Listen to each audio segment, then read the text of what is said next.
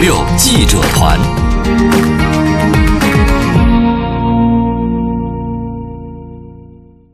晚上好，这下你们可总算是见面了。哎，我都跟他说过了，爸，这就是我跟你说的大儿子。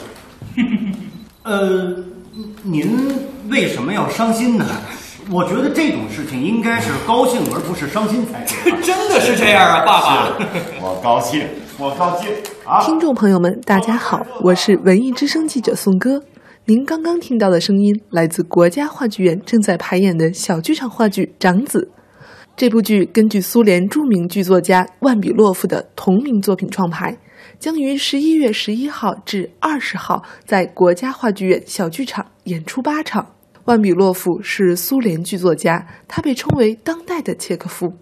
他在苏联当代戏剧文学史上占有重要的地位，甚至还形成了很具影响力的万比洛夫流派。这部《长子》就是他的代表作之一了。这部剧的故事呢，讲述了两个青年阴差阳错地闯入了一位老人的家里，并且谎称自己是老人的长子。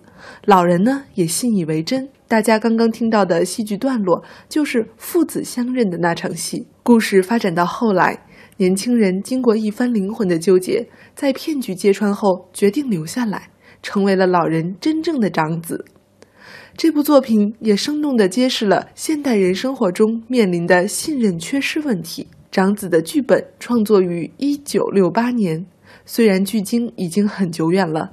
但人物离现实生活却很近，在导演长笛看来，《长子》是一部现实主义的好剧本，与文化、社会都密切相关。呃，我之所以选择就是说《长子》这部戏，呃，现今来演出，其实是有下面几个初衷，就是在现代人的生活当中，这个人与人之间的这个信任的缺失，是一个很严重的问题，大到这个。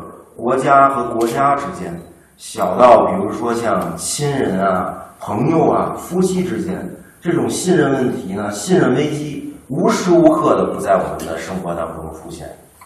这个随着随着现代化的这个物质文明的发展，包括现代化的物质欲望的满足，从某种意义上来讲，我们每个人都成为了这个要什么有什么的人。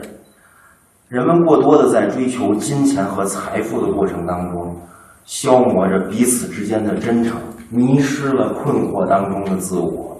而《长子》这部戏的故事，恰恰就在这种情境当中展开了。国家话剧院即将推出的这部剧，是目前在俄罗斯演出率最高的万比洛夫作品之一；而在中国，《长子》还是高等院校戏剧、影视、文学、导演等专业的必读书目。小剧场话剧《长子》即将于十一月十一号至二十号在国家话剧院演出八场，对于苏联文学感兴趣的朋友一定不要错过。